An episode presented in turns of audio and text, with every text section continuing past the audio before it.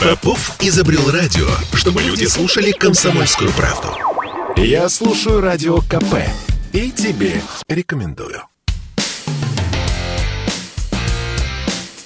Америка по-русски.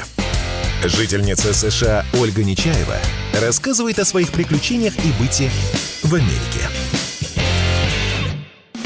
Всем привет из Нью-Йорка. Я Ольга Нечаева. Или Ольга Нечаева, как говорят американцы. Десять лет я живу в Америке. И сегодня расскажу вам о том, как в Америке зарабатывают на русских иммигрантах. Америка по-русски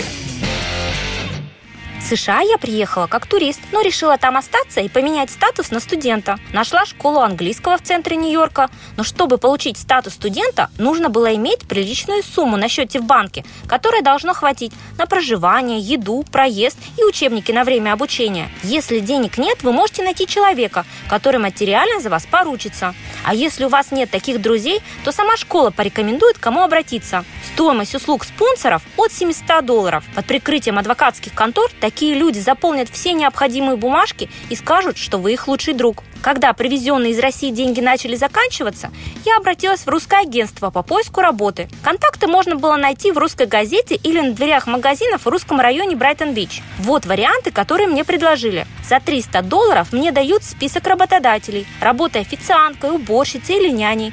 Звонить в компании нужно самой и договариваться о собеседованиях. Гарантии, что вас возьмут, нет. И второй вариант. Вам найдут работу, но в течение первых трех месяцев половину зарплаты надо отдавать агентству. Зарплата при этом будет минимальной. От услуг агентств я отказалась и нашла русский ресторан, куда меня взяли, так как я единственная, кто в нем говорила на английском языке.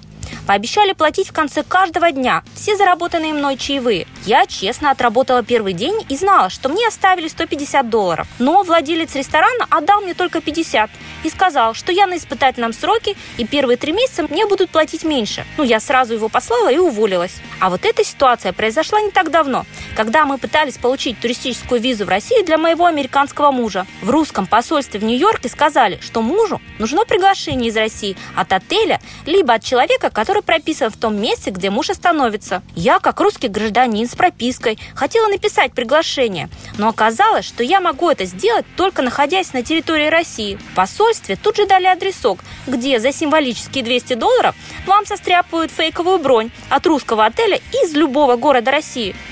Пришлось просить моих родителей сделать настоящее приглашение.